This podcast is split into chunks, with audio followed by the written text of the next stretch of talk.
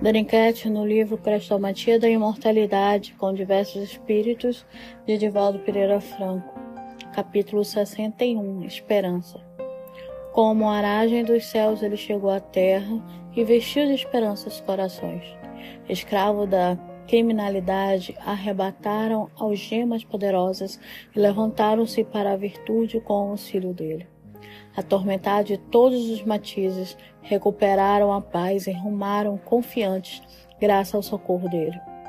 Mulheres esmagadas pelo preconceito e espezinhadas em toda parte, recuperaram valor íntimo ao chamado dele. Crianças desvalidas e sofredoras ergueram-se para a vida, ouvindo a voz dele. Homens violentos e impiedosos adoçaram o coração diante dele. Senhores e servos, esposos e filhos, adversários infelizes, doentes e estigmatadores, pela aflição se renovaram para a vida reunindo-se numa família depois dele. E as gerações do futuro abriam caminhos novos para o amor, fascinadas pela vida dele. Ele era esperança e fez-se vida. Desdenhou os que renteavam com poder, vinculados à posse, mas não os esqueceu, oferecendo-lhes oportunidades no seu reino. Esteve nas vizinhanças da opulência e contemplou os laureados da vida física sem subserviência nem submissão, ensejando-lhes a mensagem redentora.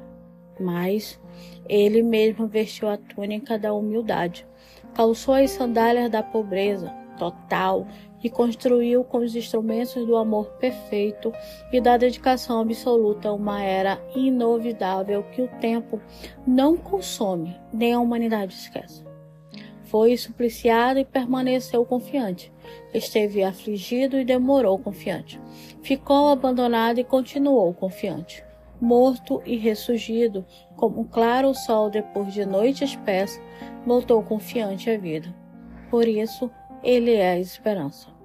Enquanto vibram no ar velhas baladas e cantam nos corações doces melodias, vestindo a terra de alegrias, com a evocação do Natal de Jesus, a face da dor espia e o alquebrado corpo da aflição contempla os que passam no carro festivo da ilusão, carregando sonhos e sobraçando os enganos. Esperam que, na data feliz, você se volte para eles, também seus irmãos, antes que se encaminhem para a mesa lauta ou dilate excessos para os que privam do aconchego da sua família. São meninos humildes que o calor do desespero queima. São mulheres anônimas que o abandono vence. São homens sofredores que a miséria aniquila. São corações e mentes já sem esperança que se renovam na expectativa emocionante do Natal e aguardam. Se a musicalidade envolvente do sublime nascimento encontra acústica nos seus ouvidos, vibrando a mensagem de amor e paz para a terra, dilate a emoção e siga até esses, para quem ele veio, cantando-lhes com feitos a melodia que lhes chega e fazendo-os felizes, pelo menos por um momento.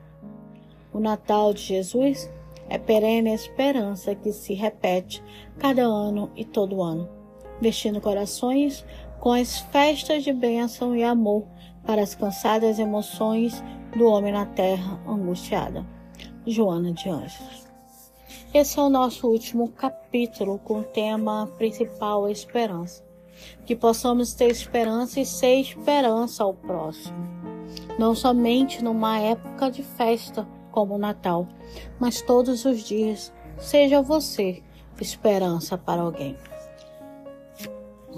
Eu vou fazer uma mini biografia dos autores que acompanham aqui no livro, as informações, para que tenhamos esse conhecimento.